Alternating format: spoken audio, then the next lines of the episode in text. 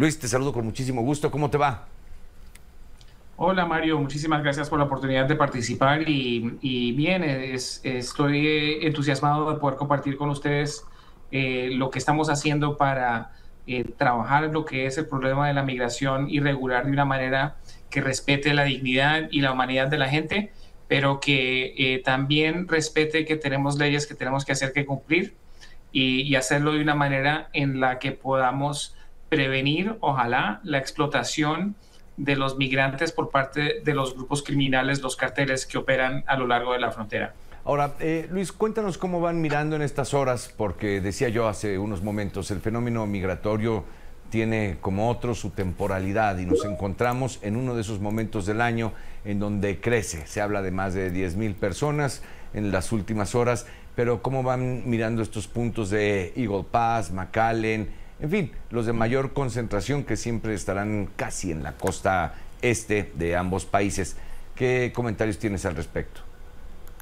Hemos visto una variación, a veces están impulsando más las personas a través de sectores como eh, en Tucson, Arizona, eh, esta semana, por supuesto, hemos visto mucha actividad en Eagle Pass. Eh, y lo que los carteles tratan de hacer es que le mienten a la gente y les dicen, este es el momento de cruzar, eh, ya no funciona la aplicación CBP One, si cruzan con familias no los van a deportar. Y parte de, la lucha que tenemos es asegurarnos de que la gente tenga la, la información correcta, porque todo eso es falso. personas que lleguen o individualmente o como grupos de familia, si no tienen base legal para estar, eh, pueden ser deportados, eh, van a ser deportados. Eh, y también para la aplicación CBP One continúa funcionando. Es algo que estamos aclarando porque hemos visto mucha mentira que le están pasando a, a las personas.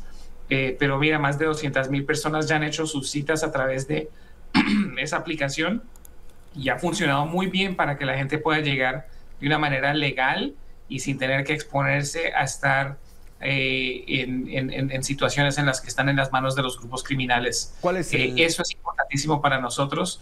Y, hoy día estamos viendo gente en el río eh, que por razones de las, de las mallas que se han puesto ahí en Texas, no pueden ni siquiera salir del río. Entonces no queremos que se pongan en esa situación. Ahora, Luis, para aquellas personas que te escuchan en estos momentos y que tienen pues algún conocimiento en tecnología y no solo eso, sino un dispositivo. ¿Cuál, es este, eh, este proceso para aplicar y que entren legalmente este CBP? Eh, bueno, hay varios. Uno de los procesos que existe, por supuesto, es la aplicación CBP One, que es una aplicación que permite hacer una cita para llegar a un puerto de entrada y ser considerado para entrar a los Estados Unidos.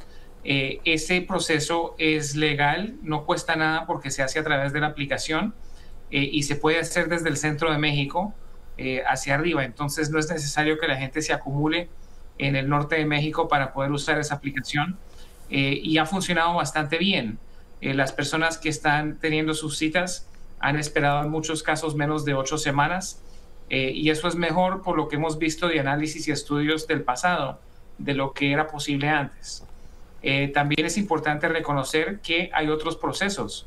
Por ejemplo, para los venezolanos, cubanos, haitianos y nicaragüenses, hay un proceso de parol que existe en el que ni siquiera tienen que viajar eh, estas jornadas por el Darién y, todo lo otro que hacen, eh, porque tenemos un proceso para que puedan alinearse con un patrocinador y volar directamente a Estados Unidos.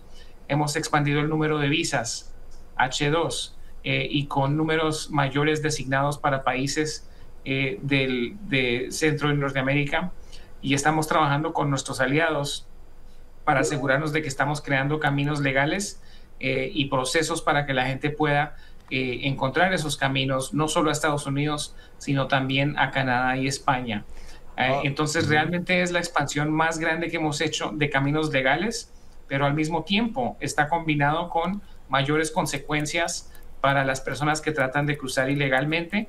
Y mira, una de las cosas que me da más tristeza es ver que hay personas como los grupos venezolanos que podrían entrar legalmente, que se creen las mentiras, cruzan ilegalmente y quedan en, una situación eh, increíblemente peor de lo que podrían estar si cruzan con uno de estos procesos, eh, empezando con que si entran por CBP One o por el proceso de parol, van a tener permiso de trabajo, van a ser elegibles para eso, si entran ilegalmente no. Entonces, eso nomás eh, crea una condición muy distinta eh, y, queremos que la gente entienda eso y no crea las mentiras de los contrabandistas. Ahora, eh, Luis, Luis Miranda, bueno, de nueva cuenta, gracias por la charla porque me parece que da luz sobre algunas posibilidades o muchas que existen para ingresar a los Estados Unidos. Ahora, no quiero ver todo en el corto plazo, pero sí en estas horas en las que ha aumentado de manera significativa el flujo de personas de Centroamérica a nuestro país y los que se sumen en nuestro país hacia los Estados Unidos, ¿qué medidas van a tomar o qué es lo que se espera que ocurra en estos días y en aquellos puntos mucho más demandados por los migrantes? Bueno, pues una de las cosas que tenemos que eh, aclarar es que hemos expandido significativamente la habilidad de, remover personas a sus países de origen. Eh, la hemos doblado desde lo que era eh, antes de que empezara el COVID en 2019 y estamos en el proceso, ya se han deportado más de 250 mil personas, incluyendo más de 36 mil que formaban parte de grupos de familia, solo desde mayo. Eh, entonces es importante que la gente sepa eso, que hay consecuencias y que las deportaciones han aumentado porque tenemos mayor capacidad eh, que se ha designado para eso. También algo que vimos en Eagle Pass ayer, es importantísimo que vean que aun cuando nos tratan de lanzar así grupos grandes, eh, los estamos procesando rápidamente para esos procesos de deportación y, y no se están acumulando de la manera que quizás hubiera sucedido en el pasado, porque hemos en los últimos dos años hecho mucha planificación, desplegamiento de recursos, personal, eh, movilización de otros eh, socios a nivel federal, precisamente para poder eh, lo que llamamos descomprimir esos, puntos de presión, pasar personas a otros sectores, movilizar todos los recursos que tenemos y rápidamente poder efectuar las consecuencias eh, que vienen con eh, llegar eh, ilegalmente, que incluyen que quedan vetados por cinco años de poder entrar por cualquier proceso, que les elimina la habilidad de participar en esos procesos legales.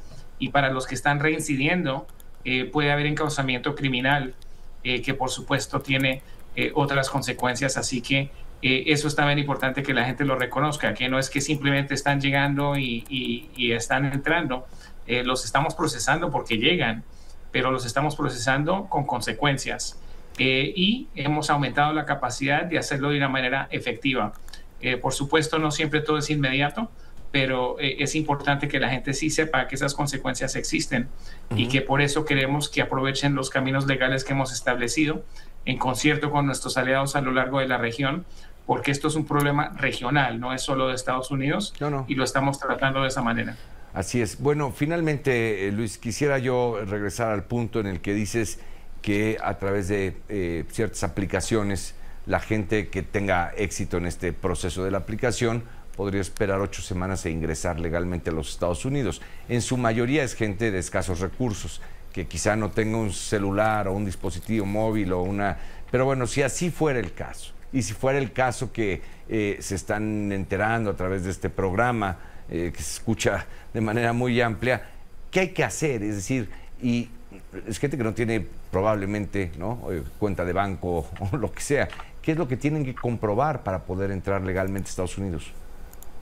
Bueno, cada caso es individual y particular, entonces cada persona, cada grupo se va a considerar individualmente, pero es importante también entender que hemos expandido esa capacidad incluso desde que lanzamos la aplicación ya hemos doblado el número de citas que se hacen disponibles a diario. 1.450 eh, citas se hacen a diario para el proceso de la aplicación CBP One. Eso quiere decir que estamos tramitando eh, cuatro o cinco veces más personas de lo que jamás se habían tramitado para consideración para entrar. Eh, y en esos casos, en mucha de esa gente, entonces, dependiendo de las circunstancias, puede calificar para un parol y ese parol les permite tener un permiso de trabajo. Eso es una de las razones más importantes de las que necesitamos que la gente siga sus caminos legales eh, y que entiendan eso.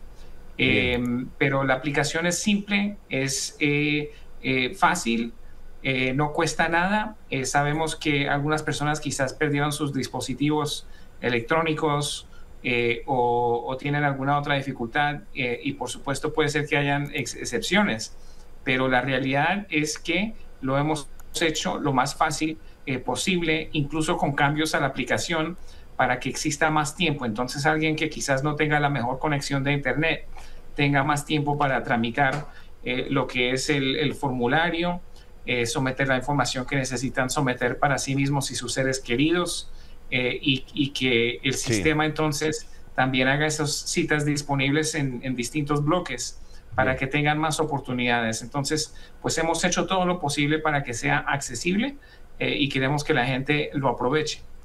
Bien, Luis, pues muchas gracias por haber aceptado esta comunicación. Muy buenas tardes. Muy buenas tardes, Mario. Gracias. Gracias, muy buenas tardes. Es Luis Miranda, portavoz del Departamento de Seguridad Nacional de los Estados Unidos.